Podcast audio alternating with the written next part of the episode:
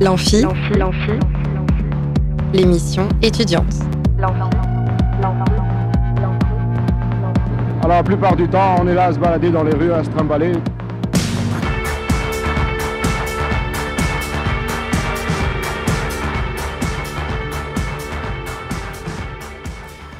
Bonjour et bienvenue dans l'Amphi, l'émission étudiante sur Radio Alpa. Aujourd'hui, je vous propose un best-of des émissions précédentes. On va se concentrer principalement sur la semaine du 2 au 6 octobre, mais on remontera aussi un peu plus dans le temps pour les moments forts de la première semaine d'émission. Au programme, on réécoutera Frédéric Mignon nous parler de son activité de libraire d'occasion, puis nous écouterons Florence Loison nous parler de la compagnie Zoutano Bazar, et Salouane de la percée de l'histoire poussera un coup de gueule pour dire à quel point il aime le patrimoine sartois. On réécoutera un bout de l'interview d'Angelina Etiam, chargée de mission égalité femmes-hommes à l'Université du Mans, et enfin nous terminerons avec la conclusion de notre débat sur les intelligences artificielles. C'est parti pour le best-of de la mort et on commence avec Frédéric Mignon, libraire d'occasion.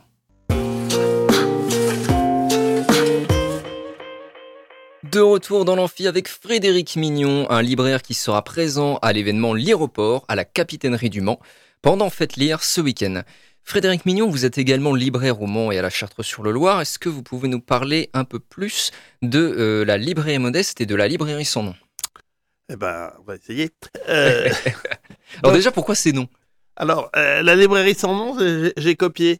euh, parce que j'habitais rue de Lappe à Paris et rue de Lappe, il y a plein de bars et il y avait un bar qui s'appelait le bar sans nom et j'ai bien aimé ce nom et donc je me suis dit que euh, il fallait trouver un nom qui, qui se mémorise bien. Ouais. Donc euh, la librairie sans nom, c'est son nom. Ça se retient Voilà. facilement, effectivement. Voilà. Et quant à Modeste, pour enchaîner, il se trouve qu'il y a un roman de Balzac qui s'appelle Modeste Mignon, que je m'appelle Mignon, et que ça m'a amusé de, comme référence euh, livresque. quoi. Hmm. Sauf que Modeste, dans le roman de Balzac, est une femme. Alors comment ça se passe la, la journée d'un libraire d'occasion? Euh, ben, ça se passe qu'on est dans les livres en permanence, de, du matin au soir. Euh, il faut, généralement, il faut faire des comptes aussi. Euh, parce qu'il y a quand même il y a une réalité économique. hein. Donc, euh, moi, je, je fais les comptes tous les jours, tous les matins.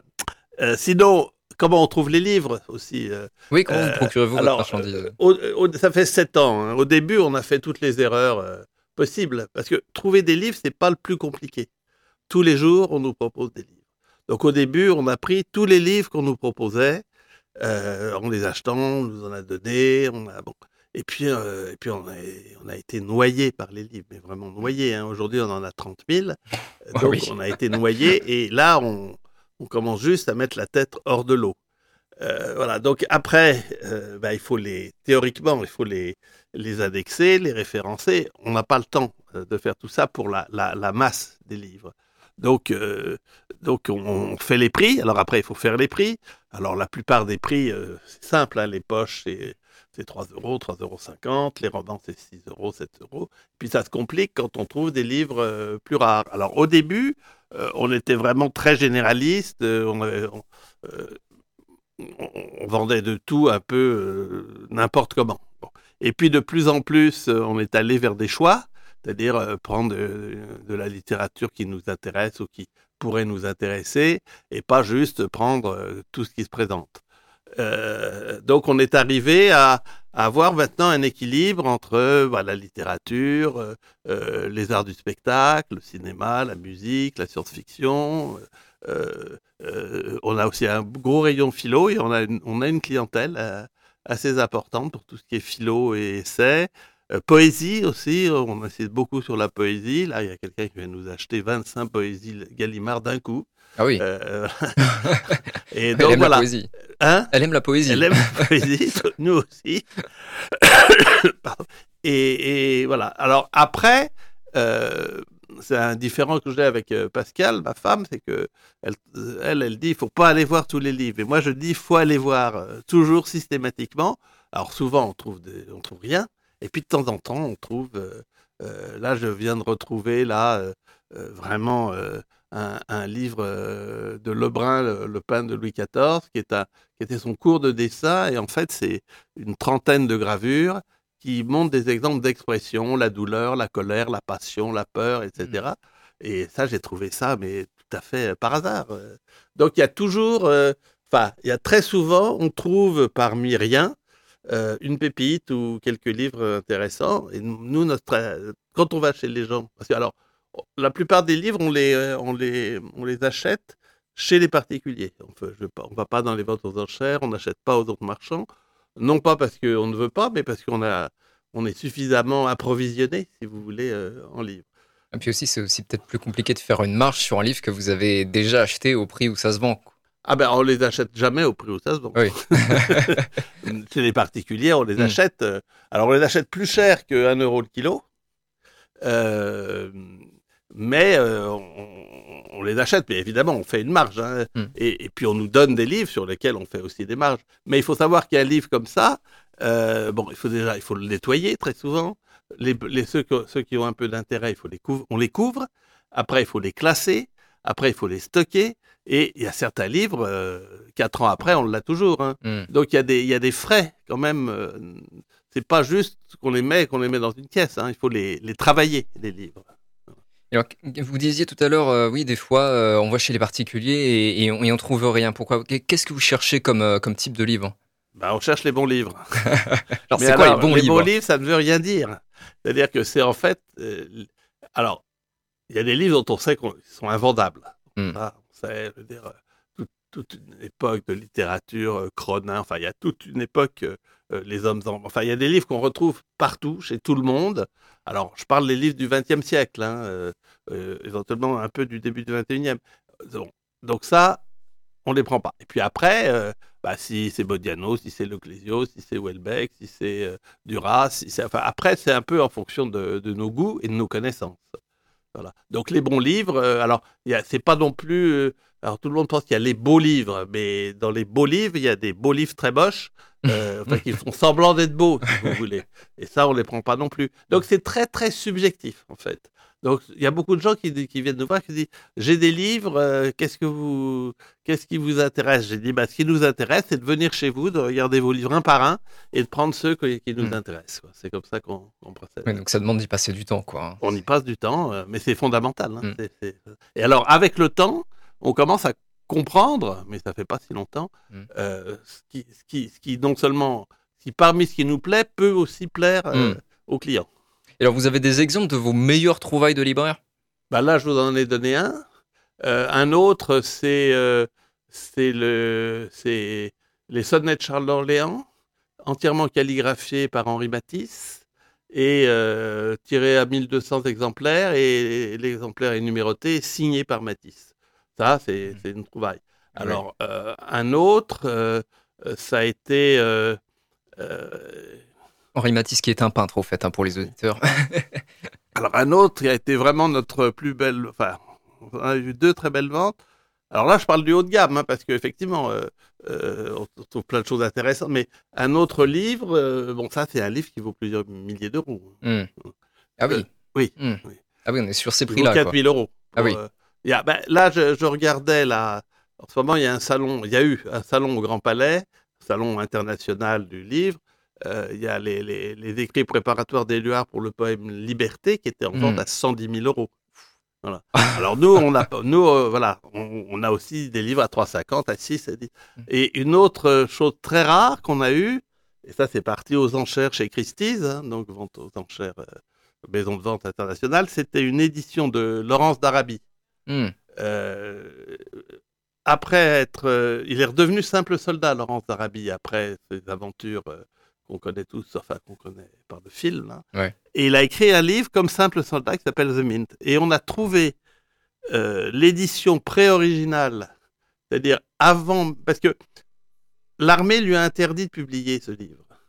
Donc pour préserver ses droits, il a, dû, il a fait une préédition qui a été vendue à New York sur souscription, mais à l'époque, elle a été vendue euh, 50 000 dollars. euh. Et nous, on a trouvé ce livre. Alors aujourd'hui, il vaut plus ça, Hmm. mais on a trouvé ce livre en plus signé par son frère.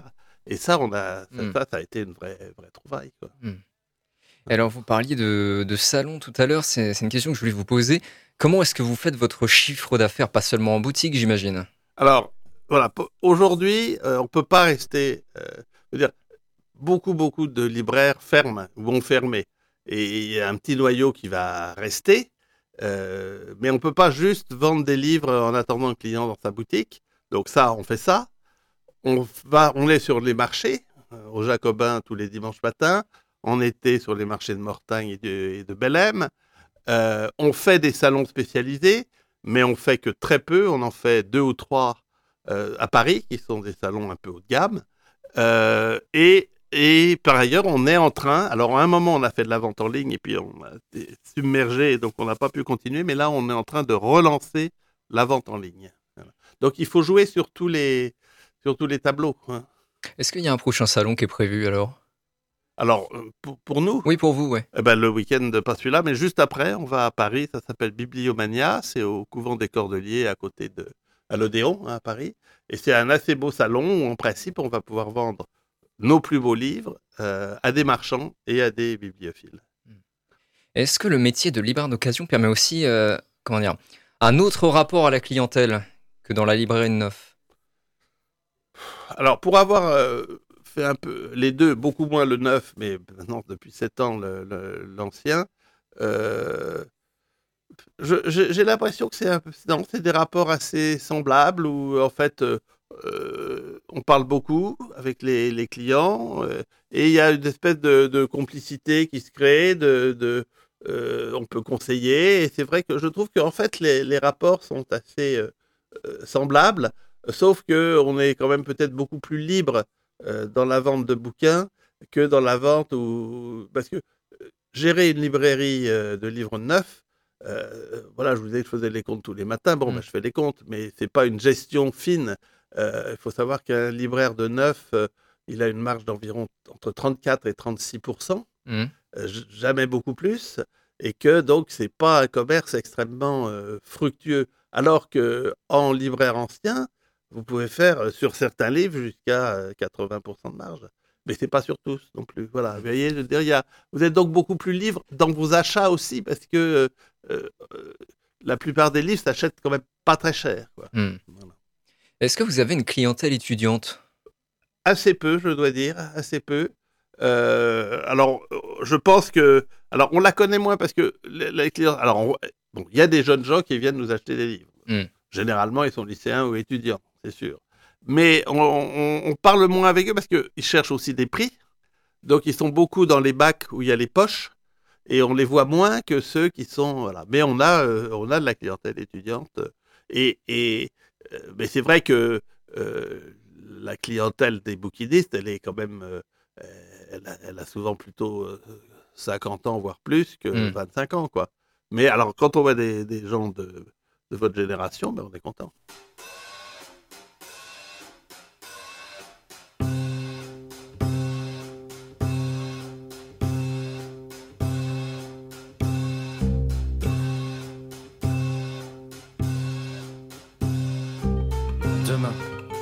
Je penserai sans légende ce qu'il faut penser. Demain, la République des marques déposées sera l'héroïne de mon conte de fées. Demain, je ne verrai même plus que le choix qu'entre la peste et le choléra. Je dirai ce qu'on m'oblige à dire. Je ferai ce qu'on m'oblige à faire. Je passerai mon temps à construire des murs et pas des ponts. Je ferai des ratures sur mes passions. Je ferai partie des sondages, je répondrai aux enquêtes. Je me dirai, je clique donc je suis, je coche des cases. Oui, non, je ne sais pas. Je clique et j'y crois. C'est comme ça que j'élirai mon président fièrement sans me dire à quoi bon. De toute façon, ça recommencera. De toute façon, on a déjà choisi pour moi. De toute façon, j'arrive toujours en fin de repas demain. Je prêterai ma cervelle de temps en temps. J'essaierai l'ignorance, le grand zapping permanent. Ça ira vite, ce sera puissant.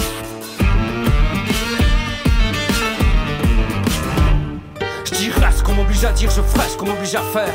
De toute façon, je n'aurai plus le choix. Mon téléphone le fera pour moi. Trouve-moi du pain, trouve-moi le chemin, trouve-moi l'amour et que ça dure toujours. J'aurais beau avoir du pic, des cernes et des rides. J'aurais beau être bête ou cocu. Je serais content de croire que j'ai le choix. J'irai moi-même, j'irai moi-même chez Pôle emploi. Je fournirai sans broncher toutes les attestations, tous les certificats. J'irai trois fois s'il le faut. Je ferai tout ça sans m'énerver, sans porte claquer. Au final, je trouverai un boulot. Je me marierai.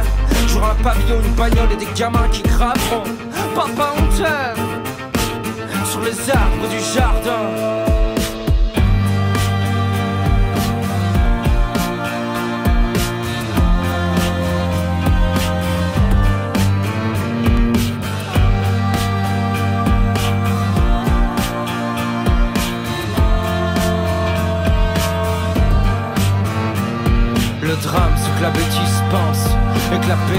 Toujours de l'avance. Qu'est-ce que je dois faire? Qu'est-ce que je dois dire? Qu'est-ce que le choix entre la peste et le choléra? La bêtise a déjà choisi pour moi. Elle a fait de mon corps une galerie marchande, faut se vendre. Alors j'irai me vendre. Faut sauver sa peau, je sauverai ma peau. Faut être heureux, je serai heureux. Faut être content, je serai content.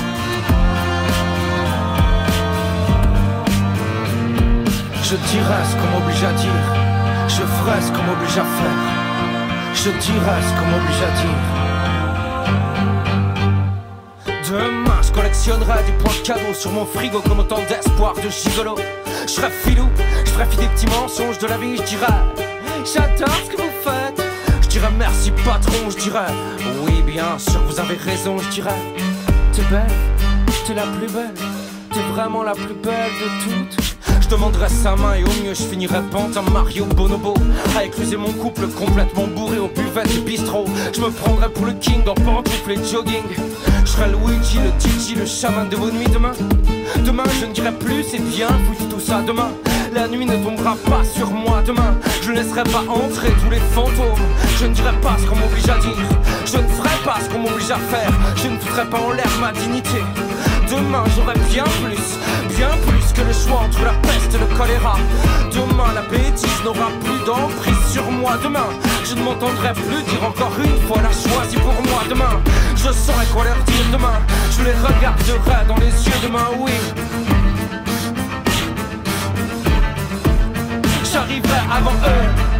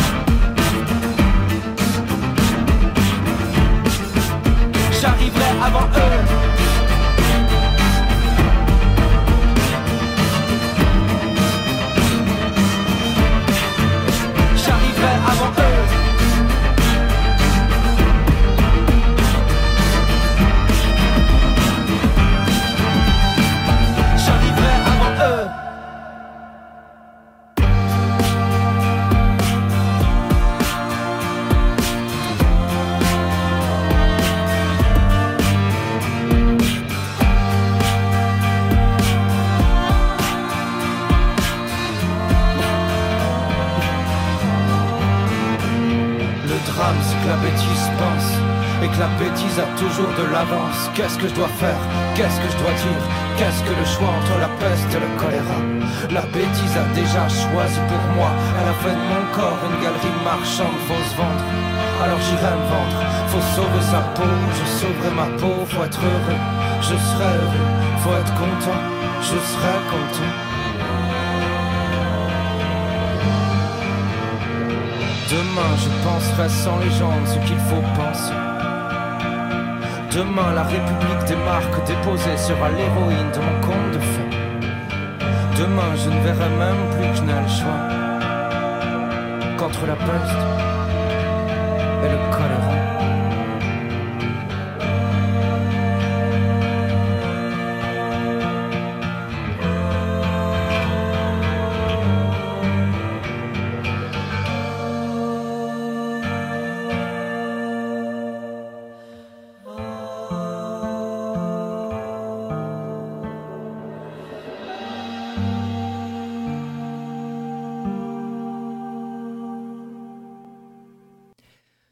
Vous êtes toujours sur le best-of de l'Amphi. À présent, on va écouter Florence Loison à propos de sa compagnie Zoutano Bazar. Plus on est de fou et plus on rit. Là où ça devient grave, c'est quand on est plus on est de fou et plus on s'emmerde. Donc aujourd'hui, j'accueille Florence Loison de la compagnie Zoutano Bazar. Bonjour Florence Loison. Bonsoir. Alors vous êtes danseuse et chorégraphe de la compagnie Zoutano Bazar. Est-ce que vous pouvez nous expliquer vos missions au sein de cette compagnie? Eh ben, vous avez donné mon titre, je suis artiste. J'en suis la directrice artistique et puis euh, la chorégraphe, euh, voilà, euh, cofondatrice de cette compagnie-là il y a 17 ans. Euh, voilà, Mancel euh, et, euh, et, aussi départementale. Et, et voilà, c'est on est on est une compagnie assez active sur la question de la danse en partage. J'ai envie de dire pas uniquement dans la création et les spectacles, mais aussi dans comment on peut la partager, qu'on peut la on peut la rendre accessible. des formes de danse contemporaine, on va dire ça comme ça. Euh, on sous-titre la compagnie plateforme pluridisciplinaire autour du geste parce que il y a vraiment une identité pluridisciplinaire. C'est-à-dire que moi, je suis danseuse, le, travail du corps est essentiel et premier, mais il n'est pas unique, il n'est pas seul. Il se fait vraiment euh, en lien avec euh, plein d'autres arts. Donc, j'invite dans mes imaginations depuis 17 ans des comédiens, des musiciens, des vidéastes, des artistes du numérique, des photographes, etc., etc. Mais euh, du coup, de, qui est constituée cette compagnie? C'est pas seulement des danseurs, du coup? Non, exactement. En fait, euh, cette enfin, voilà, la compagnie, elle est, elle est dirigée par, euh, par, une chorégraphe. Elle est essentiellement activée par des danseurs, mais, mais en fait, en fonction des projets artistiques qui sont vraiment multiples et variés dans la compagnie, eh ben, les collaborateurs et les collaboratrices artistiques et techniques sont divers et variés. Et, et, vu que moi, je, je, ne fais pas que de la danse en termes de pensée, de mouvement, mais que c'est aussi plastique, c'est mmh. aussi euh, poétique, c'est aussi euh, dramaturgique. Du coup, j'invite d'autres d'autres artistes qui ont ces, ces forces-là et qui viennent compléter euh, mon langage. Mmh. D'accord, donc Zoutano Bazar, c'est plus qu'une compagnie danse, c'est vraiment euh, disciplinaire au niveau artistique. Oui, c'est ça. C'est tout un projet d'art en fait. Oui, puis euh, c'est aussi plus qu'une compagnie artistique au sens strictement création de spectacle. C'est-à-dire qu'on est aussi euh, une association qui a un mmh. conseil d'administration, des bénévoles, des danseurs amateurs mobilisés et, et, pas que d'ailleurs. Et en fait, on est connu depuis, depuis longtemps sur la ville pour être aussi très actif sur l'endroit du lien avec les habitants, les citoyens de tout âge, de toute origine sociale, de tout quartier, de tout endroit. Et, et aussi euh, assez connu pour la question des pratiques amateurs, qui est notre sujet euh, du jour ensemble. Et euh, pourquoi ce, ce, nom assez énigmatique c'est de l'espagnol. D'accord. Je suis très mauvais en espagnol. Après, on a choisi un nom il y a 17 ans, comment dire. voilà, c'est comme ça. si quand même l'idée c'était de dire, déjà c'était une histoire d'origine en fait, qui a évolué depuis, mais c'est une histoire qui a rassemblé deux familles à la base, qui est une famille du spectacle vivant et une, une famille plutôt des, des, arts visuels en fait, voilà, audiovisuels même. Euh, et puis, euh, et puis, j'avais pas du tout envie de créer une compagnie à mon nom. En fait, je trouvais mm. ça trop restrictif, trop singulier. Euh, et vu qu'on était déjà dans une dynamique très collaborative et très coopérative et, complexe, avec certainement plein de formes, on voulait une liberté dans les formes et les imaginations. Du coup, l'idée de trouver un nom qui rassemble euh, voilà, une complexité, euh, c'est pas mal. Et tutano, ça veut dire euh, les choses indéfinies, un bazar de choses indéfinies, ce qui est pas, ce qui est pas vrai en fait, puisqu'en fait, évidemment qu'on définit ce qu'on fait, mais c'est surtout l'idée de voilà, d'ouvrir les chemins, d'ouvrir les relations, mm. d'ouvrir les possibles en fait. Mm. Voilà, c'est un élan. Et puis bah les double Z nous plaisent bien, on est en, fin d'alphabet. C'était donc Florence Loison de la compagnie Zoutano Bazar. Lorsque j'ai accueilli la percée de l'histoire pour ma deuxième émission, Salouane a poussé un petit coup de gueule, souvenez-vous. J'aimerais à présent aborder un point euh, un peu particulier qui, je trouve, est un élément euh, important de la percée.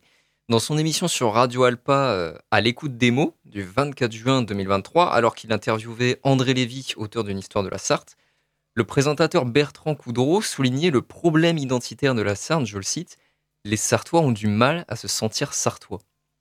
Pourtant, à la percée, sans vous y réduire, hein, vous parlez énormément de l'histoire de la Sarthe, de son patrimoine, alors pourquoi ce choix de se centrer sur un département qui a priori n'est guère spectaculaire? Alors, alors, parce ah, là, que là, le, le, chef il serait. Alors là, on va lancer. de la course, c'est parti. On a vu les gants, on commence. Allez. Ah. Non, mais parce que c'est souvent le, le problème, c'est que on, tout le monde pense qu'il faut faire des milliards de kilomètres pour voir des trucs absolument incroyables, alors que pas du tout. C'est un peu le, le, la même. Le, même problème que les Parisiens qui n'ont jamais vu la Tour Eiffel et, ça fait 40 ans qu'ils vivent à Paris, tu vois. Il y, a des, il y a des Japonais, des Chinois, des Américains qui prennent des billets d'avion, qui font des milliers de kilomètres pour voir la Tour Eiffel. On a une Tour Eiffel en Sarthe. oui, non mais vraiment, à ma mère, exactement. À une vraie réplique. Et, qui a été construite à la même époque que la, celle de Paris. Et, euh, Wow. Et donc, il y a des gens qui font des milliers de kilomètres pour venir voir la Tour Eiffel et il y a des gens qui euh, habitent euh, à 10 minutes et qui, ça fait 40 ans qu'ils sont là et n'ont jamais été la voir. Et ben, la Sarthe, c'est un peu la même chose. Il y a des gens qui vivent en Sarthe depuis 50, 60, même 40 ans ou alors des gens qui viennent d'arriver.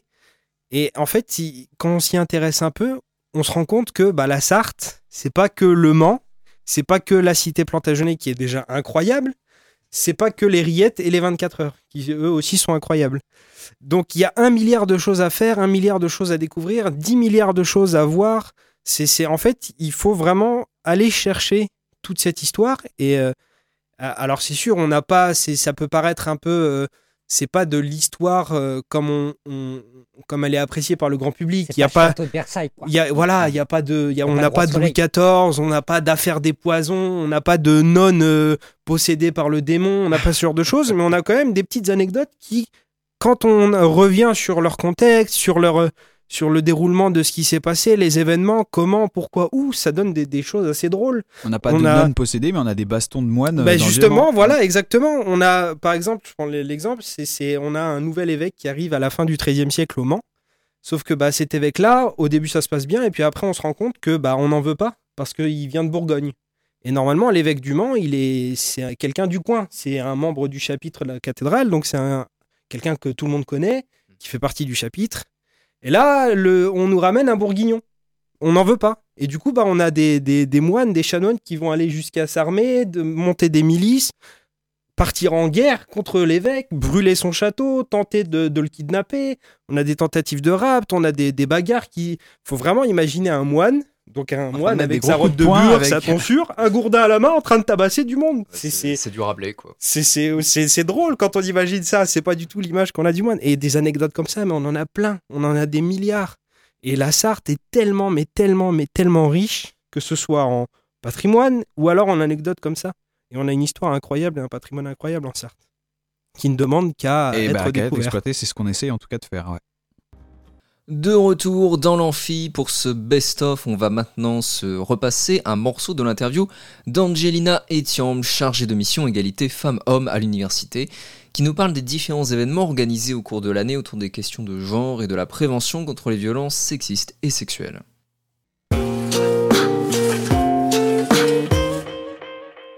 De retour dans l'amphi avec Angelina Etiamble pour parler de la mission Égalité homme-femme à l'université qui se porte autant sur le fond de l'égalité professionnelle que des violences sexuelles. En dehors de la cellule de veille dont nous avons parlé, euh, la cellule V2S, y a-t-il d'autres actions que mène euh, la mission? Des événements peut-être? Oui, effectivement, en fait, euh, je suis sur un calendrier un peu national, voire international, c'est-à-dire euh, des événements qui vont se dérouler euh, généralement autour du 25 novembre, qui est la journée internationale de lutte contre les violences faites aux femmes. Donc ici aussi, c'est euh, selon les Selon les périodes, ça va être proposer des projections débats, ça peut être des expositions, etc. L'idée, c'est toujours bah, de, de souligner que ces violences existent encore, que l'université n'est pas un monde à part de ce point de vue-là.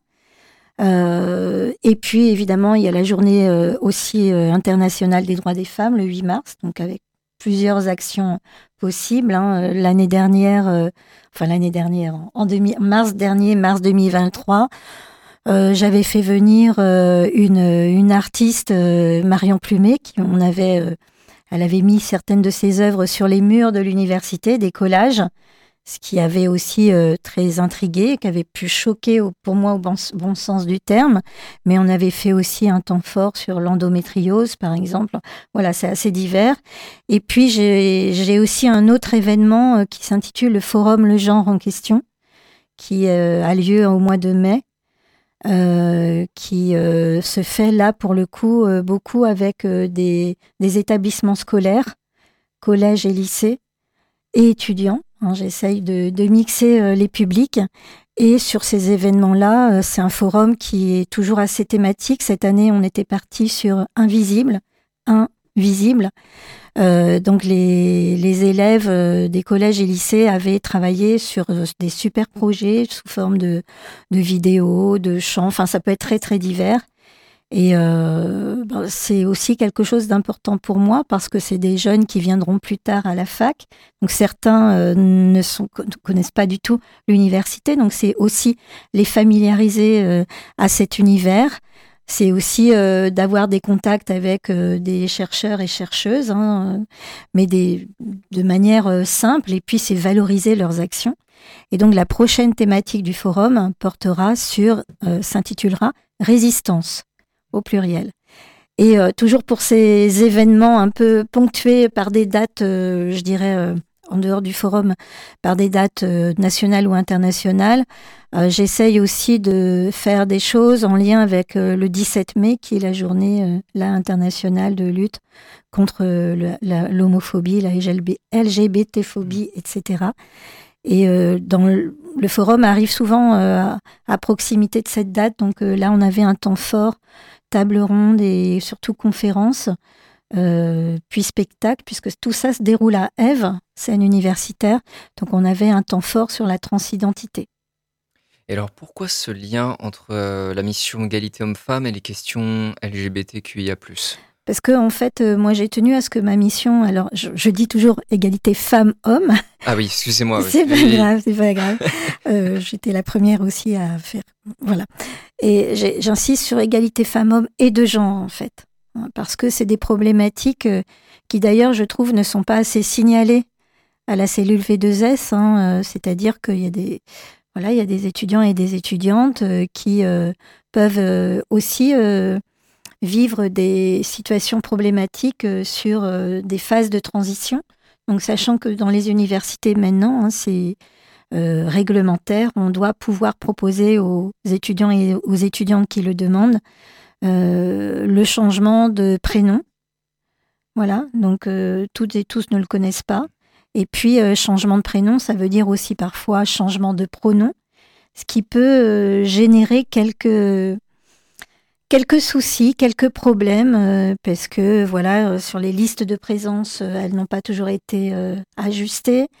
Et puis, il y a des enseignants et des enseignantes qui ne sont pas non plus forcément au fait de tout cela. Donc, voilà, ils vont, ils vont, ce qu'on appelle mégenrer les personnes. Donc, derrière la question de, de l'égalité femmes-hommes, plus généralement, moi, ce qui m'intéresse derrière ces questions d'égalité femmes-hommes, c'est le système de genre qui produit justement ces inégalités en attribuant euh, des rôles euh, spécifiques euh, aux femmes et aux hommes. Et puis, voilà, c'est pour ça que je parle d'égalité femmes-hommes et de genre. L'université propose deux formations pour se former à toutes ces questions. Le l'UO Agir pour l'égalité entre les femmes et les hommes sur le campus et le master Études sur le genre. Est-ce que vous sauriez nous en parler un peu?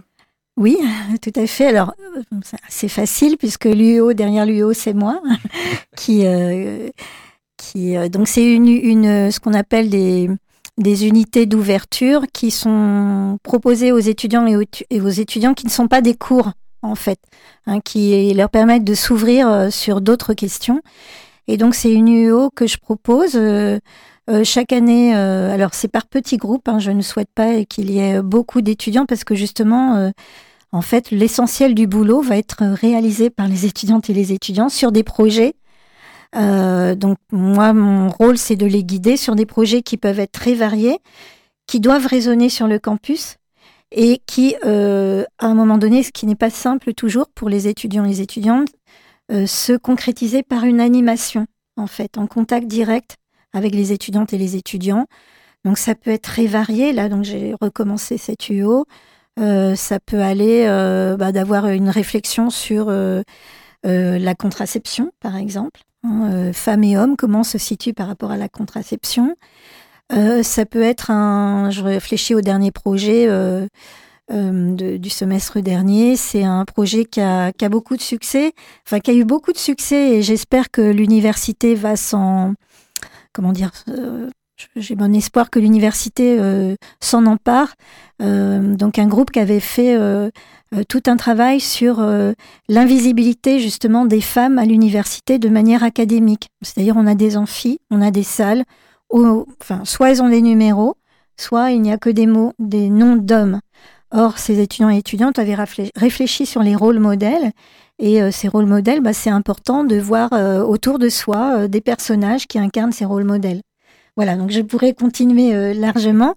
Et le master études sur le genre, je suis euh, responsable du M1 euh, de la première année. C'est un master spécifique puisqu'il est en enseignement à distance et qu'il est sur euh, cinq établissements de l'Ouest, Bretagne, Pays de Loire, Pays de la Loire, donc de Brest, Rennes à Nantes, Angers et Le Mans. Et donc là, on, voilà, c'est des enseignements à distance. Et euh, même chose avec euh, des étudiants et des étudiantes, là, pour le coup, qui peuvent euh, venir euh, de France, mais aussi on a des étudiantes au Japon, au Brésil. voilà. Et justement, on va, on va réfléchir de manière pluridisciplinaire à cette fameuse question du genre sous des aspects très divers. Juste pour vous dire, ça va être par exemple le tatouage, l'autostop. Hmm. enfin voilà, c'est très très divers. Alors en ce moment même, je, change un peu de sujet. En ce moment même se joue au Quinconce euh, la représentation de la pièce Le Consentement de Vanessa Springora, basée sur le livre témoignage de cette même autrice, qui raconte sa propre histoire quand adolescente elle a été manipulée et abusée par un écrivain qu'on reconnaît être Gabriel Matzneff. On écoute tout de suite la bande-annonce de la pièce.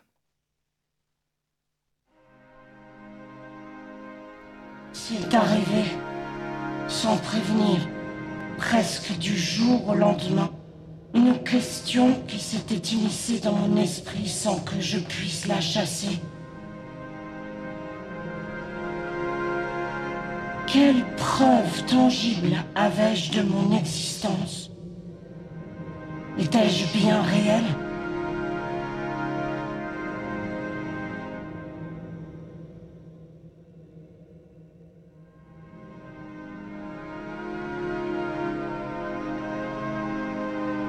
Dans ses bras, comme un nourrisson, la main dans mes cheveux ébouriffés, m'appelle mon enfant chéri, ma belle écolière. Une fille de 14 ans a le droit et la liberté d'aimer qui elle veut. J'ai bien retenu la leçon.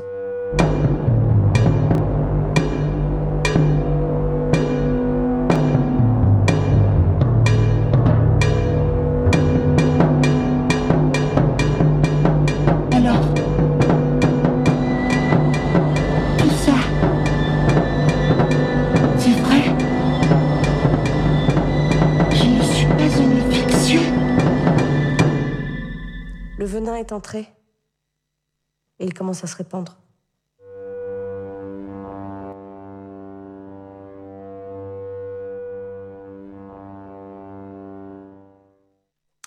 Voilà, donc c'était la bande-annonce euh, du consentement qui se joue en ce moment même au Quinconce.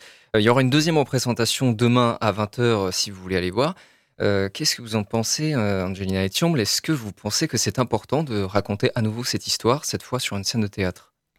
Oui, évidemment. Enfin, enfin, je devrais peut-être pas dire évidemment, mais enfin, je suis convaincue de, la nécessité de parler de cette question euh, du consentement. Donc là, sur ce rapport adulte-mineur, mais juste aussi pour préciser que que cette question du consentement, elle est au cœur des violences sexistes et sexuelles, hein, et que le, ministère de, de l'enseignement supérieur a lancé euh, des, enfin, a lancé euh, en 2023 une campagne pour euh, faire entendre ce qu'est le consentement, mais surtout euh, euh, faire entendre aux auteurs ce que ça veut dire quand on ne dit pas oui ou quand on dit non et que ce n'est pas entendu. Donc oui, c'est important et je pense aussi, hein, tout à l'heure je disais que pour moi c'est quelque chose de nécessaire que certaines formations, certaines sensibilisations passent par les pairs, PAIRS, PAIRES, euh, mais aussi par d'autres formes, et notamment la forme théâtrale, mais ça peut être aussi la danse, enfin voilà, on sent que ça vient toucher euh, davantage, euh, là aussi, les personnes, parce qu'on est sur le registre de l'émotion, et que par ce registre, il y a beaucoup de choses qui passent davantage que d'annoncer comme ça ou d'énoncer des grandes idées, des grands principes. Donc oui, je, je trouve ça très, très bien et nécessaire que de telles représentations aient lieu dans les théâtres. Est-ce que enfin euh, vous pouvez nous rappeler les infos pratiques pour la mission égalité femmes-hommes? Alors, information pratique, euh, que voulez-vous dire? Euh, où est-ce qu'on peut vous contacter facilement En fait, euh, pour le moment, hein, je n'ai pas de lieu là aussi physique ni pour la cellule ni pour la mission égalité. J'espère que je pourrai euh, avoir ce lieu euh, là euh, prochainement, mais c'est un peu la problématique de notre université. On a Mm. des problèmes de salle. Et donc, ben, on va privilégier les enseignements et, et, d'autres tâches. Donc, en fait, on peut me contacter à mon adresse mail angelina.etiamble univ, univ-le-mans.fr. Sinon, voilà, mission égalité. Il y a un alias aussi, égalité-femme.homme. Et voilà. On- Et la et cellule la V2. cellule, la cellule, c'est euh, cellule V2S, univ-le-mans.fr. On termine ce best-of avec la conclusion de notre débat sur les IA avec Pierre Cartier, responsable du pôle transition numérique à l'université, Vincent Villemain, professeur d'histoire moderne, Frédéric Geffard, professeur d'art et de design numérique, et Robin Hulin, journaliste de Radio Alpa. Cela fait un moment que la science-fiction fantasme une humanité dépassée par les machines. Et ce genre de scénario catastrophe, on le voit avec ce nouveau film, revient plus fort que jamais dans l'imaginaire collectif avec l'émergence des IA. On a détaillé sur quelles craintes elles se fondaient. Est-ce que vous prenez ce scénario au sérieux? Alors que le cinéma hollywoodien aujourd'hui se met sur les IA, parce que ça fait un moment, en termes de littérature, on retourne en arrière. Enfin, les lois de la, les lois de la robotique de Asimov, ils datent, ils datent pas de 2018. Asimov, il est mort en 92. Donc je pense qu'Asimov, euh, je pense qu'il kifferait vraiment hein, de vivre aujourd'hui. hein. Ah, ah oui, à il, serait, il serait, il serait fou. Mais euh, euh, on, on écoutait la bio de The Creator. Moi, j'ai l'impression que ce film, on l'a déjà vu mille fois. Euh, j'ai l'impression qu'on a une sorte de Asimov, d'iRobot, mélangé à, un- à une sorte de survie de survivant qu'on trouve dans la littérature de Richard Matheson, même époque, les années 50. Euh, avec une musique à Aerosmith, bah oui, parce qu'à une époque, on mettait du Led Zepp à, chaque film, donc euh, il nous faut une voix aiguë, donc on va prendre la voix de Steven Tyler. J'ai l'impression qu'on a, ouais, est-ce qu'il a été généré par une IA ce film? Non, mais alors il devrait s'y pencher dessus. Martin Scorsese, dans l'interview qu'il a donnée à Variety, euh, explique que l'IA va fonctionner puisque, vu qu'elle est mainstream, son objectif c'est de plaire à un maximum de monde. Par les algorithmes, on peut savoir. Et cette absence de prise de risque, l'IA, euh, elle a très bien compris. Et donc, elle va nous proposer quelque chose, comme vous dites, quelque chose de mainstream. On en revient à ce qu'on disait tout à l'heure, c'est les scénaristes des films Marvel qui risquent d'être au chômage. Mmh. En revanche, les films d'auteur, a priori, ils ont encore un petit peu de. C'est ça. Euh, vous voyez, on parlait de le, le multivers de Marvel, que tout le monde est dégoûté. Euh, Tout le monde dit, ah, c'est banal. Vous prenez Mr. Nobody de Jacob Van Dormel, ou vous prenez Everything Everywhere All At Once de Les Daniel. On a quelque chose d'original, pour le coup, partant d'un thème qui a été maintes fois euh, rabâché par les films de super-héros, euh, le, thème du multivers. Euh, Bon, bah, on, est, on est plutôt d'accord généralement pour dire que c'est un scénario catastrophe qui, qui fait un peu rire quand même. Elon Musk, en tout cas, croit dur comme fer hein, à l'humanité dépassée par ses machines. Il prône alors le transhumanisme, c'est-à-dire l'amélioration des capacités humaines par la technologie, comme des implants dans le cerveau pour être connectés directement aux appareils numériques. D'après Yann Diner, auteur de LQI, notre langue quotidienne informatisée, aux éditions des Belles Lettres, on est parvenu, dans les laboratoires des sociétés de Musk, à connecter le cerveau d'un singe à un ordinateur. L'animal a pu interagir par stimuli nerveux avec l'appareil. Qu'est-ce que vous pensez de, de cette solution qui fait elle aussi euh, quand même pas mal scénario de science-fiction d'une humanité euh, 2.0 qui ne ferait qu'un avec ses machines? Bah déjà, vous pensez que c'est la euh, solution? euh, On va tous se regarder là. Qui a envie d'avoir un, un truc comme ça dans le cerveau, honnêtement? Pas Déjà, grand monde, je pense. Il y a une part, voilà, déjà de, de- de- tout le monde a envie de rester humain. Des humains ont envie de rester humains, je pense. Après, il y a toujours euh, des, des farfelus qui vont vouloir euh, fa- faire ce genre de choses. Euh, je veux dire, il y a des gens qui se tatouent des cheveux jusqu'à la pointe des pieds. Euh, ça existe. Donc, Après, euh, je vais encore faire mon, mon, mon, mon geek qui parle de littérature, mais voilà, William Gibson avec le neuromancien dans les années 60, il en parle déjà. Non mais euh, Elon Musk, euh, Elon Musk, on a l'impression que c'est un méchant de James Bond qui vit dans un volcan tellement il a des idées toutes Ouais. plus saugrenues les unes que les autres. Alors Ouais. il a du pognon, ça marche. Bon bah après, wait and see, hein, je dirais. Après les implants, qu'est- qu'est- enfin ce qui, ce qui m'intrigue, c'est dans quel but? Parce que Justement. qu'on branche un qu'on branche un singe ou, ou qu'on mette des puces dans un cochon pour interagir avec. Pourquoi? Le but c'est pour. Voilà. Ouais, Il y, a- il y a un cas, il y a un cas qui est, qui est travaillé beaucoup dans, dans la médecine euh, euh, réparatrice, c'est de se dire, bah, quelqu'un qui est aveugle, qui peut pas voir, euh, le fait de pouvoir connecter, des- par exemple, une caméra directement au cerveau pour envoyer l'image au cerveau pour analyser, bah, c'est, on vient d'améliorer un humain. Quoi. Voilà, ça c'est super intéressant. Ça c'est intéressant. D'un point de vue médical, c'est super intéressant. Quelqu'un maintenant qui voudrait, euh, euh, je sais pas, avoir besoin de voir plus loin. Il a des yeux qui fonctionnent parfaitement, mais il a besoin d'avoir un zoom euh, super puissant. Je sais pas, il est tireur d'élite, j'en sais rien. Eh Ben, peut-être que volontairement, il va faire, il va se transformer. et, et il me semble qu'il y avait un, article comme ça sur quelqu'un qui se faisait euh, couper les jambes, enfin les, les, les deux jambes pour pouvoir mettre des prothèses et pour pouvoir changer de prothèse tous les jours. Et, euh, et finalement avoir euh, la taille qu'elle veut, etc. Je crois que c'est quelqu'un sur, sur New York. euh. Alors je vous coupe pour euh, une dernière question parce qu'on est un peu pressé par le temps. Internet a d'abord fait rire, ceux qui l'ont vu naître ont, ont juré qu'ils n'y toucheraient jamais. Aujourd'hui, euh, nos sociétés sont complètement dépendantes hein, d'Internet au point que nous possédons désormais une identité virtuelle. Est-ce qu'il vous semble que l'innovation technologique que constituent les IA est de même envergure, que bientôt nous ne pourrons plus faire sans? Bien sûr, c'est Oui, un- bouleversement énorme. Internet a été un bouleversement énorme, ça, on peut pas le nier. Ça va, ça va supprimer des tas d'emplois qui existaient jusqu'ici, qui vont être remplacés. Mais il y aura, il y aura d'autres emplois en fait pour contrôler l'IA, pour euh, générer sans doute davantage d'intelligence artificielle ou différemment. Oui, c'est un bouleversement majeur. On est au tout début et on va le voir euh, poindre euh, dans les prochaines années. Mais jusqu'ici, dans l'immédiat, ça ne remplace pas l'intelligence humaine. Ça va remplacer une partie de l'intelligence humaine où on est dépassé, mais pas toute l'intelligence humaine. Et Je ne suis, pas- je suis pas devin, je ne peux pas vous dire ce qu'il en sera dans 10 ans. Mais, mais oui, c'est un bouleversement considérable.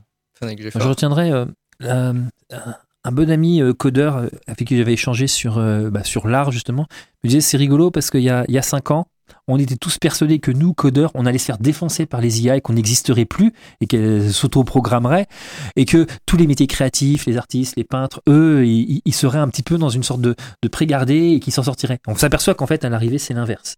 Euh, on n'a jamais eu autant besoin de codeurs, on n'a jamais eu autant besoin de personnes qui maîtrisent l'informatique et les outils de contrôle.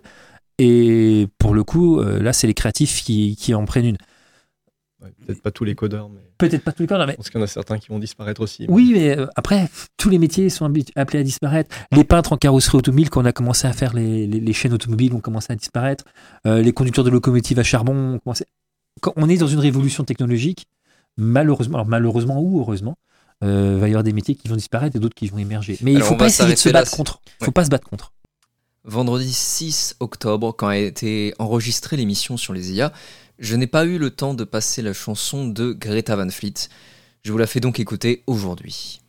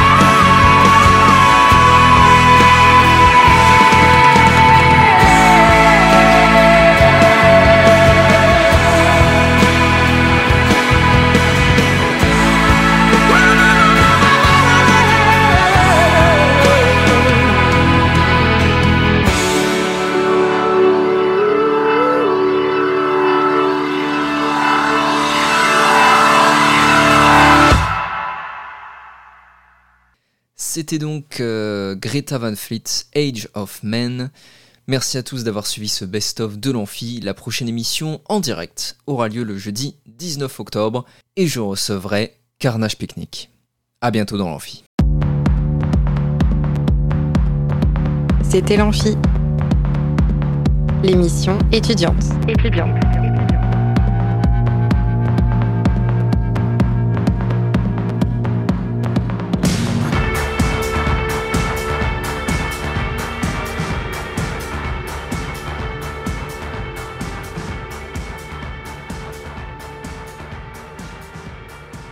Radio Alpa, l'alternative.